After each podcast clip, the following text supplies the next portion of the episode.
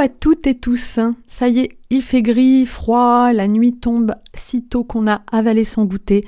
Bref, l'hiver arrive à grands pas. Et conséquence astrophysique de la chose, nous manquons d'ensoleillement et donc de vitamine D. Cette petite vitamine que nous fabriquons en nous exposant au soleil joue un rôle très important dans notre santé et nous sommes quasiment tous carencés. Vous en doutez Demandez un dosage lors de votre prochain bilan sanguin, vous serez étonné du résultat. Alors, pourquoi la vitamine D est-elle si importante?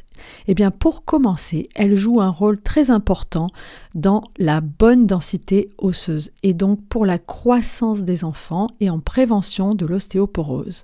Car la vitamine D est indispensable à l'assimilation du calcium et du phosphore. Elle joue également un rôle majeur pour notre système immunitaire. On en a d'ailleurs pas mal parlé au pic de l'épidémie de Covid. Elle a également son rôle à jouer dans le système hormonal car elle entre en jeu dans de nombreux processus, mais aussi en prévention de nombreux troubles et notamment le diabète et les troubles musculaires. Mais où la trouve-t-on? Eh bien, principalement au soleil. Et oui, comme je vous l'ai dit en introduction, notre corps la synthétise quand on s'expose au soleil.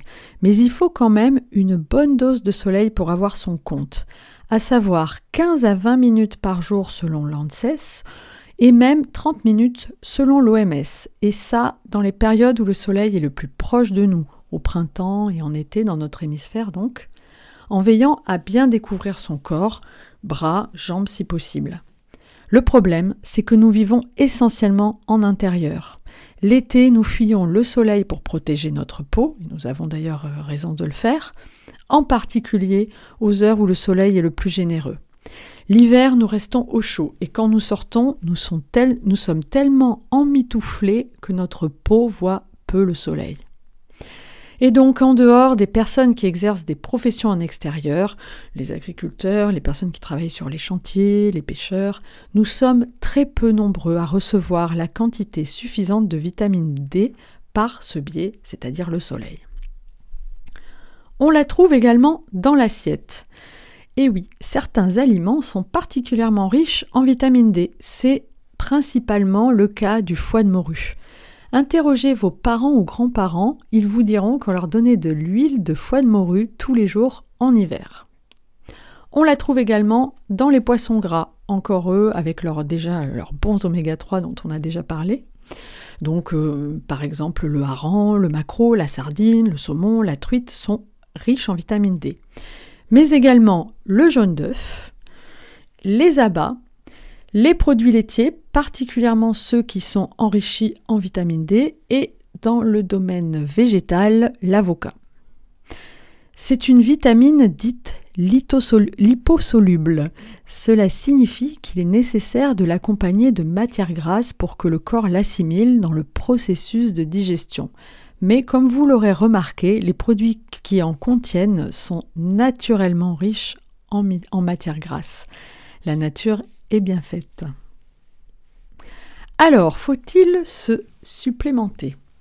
La réponse est oui. En général, je suis assez mesurée sur le sujet de la supplémentation en complément alimentaire, mais pour ce qui est de la vitamine D, pas d'hésitation. Il faut combler le manque, et particulièrement en hiver. Les recommandations en la matière ont d'ailleurs récemment évolué, notamment pour les enfants, et désormais la supplémentation est conseillée jusqu'à l'âge de 18 ans. Auparavant, c'était seulement pour les très jeunes enfants.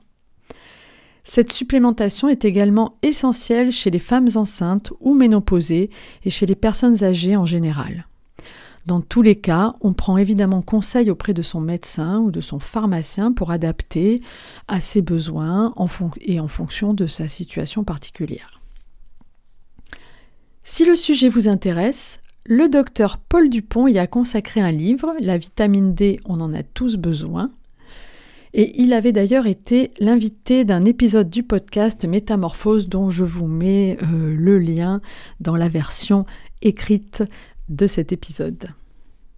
Je vous remercie de m'avoir écouté. N'hésitez pas à me poser des questions sur la communauté ou dans le groupe Facebook. Je vous souhaite une très bonne journée et vous dis à bientôt pour la suite de mes partages Nutri Gourmands.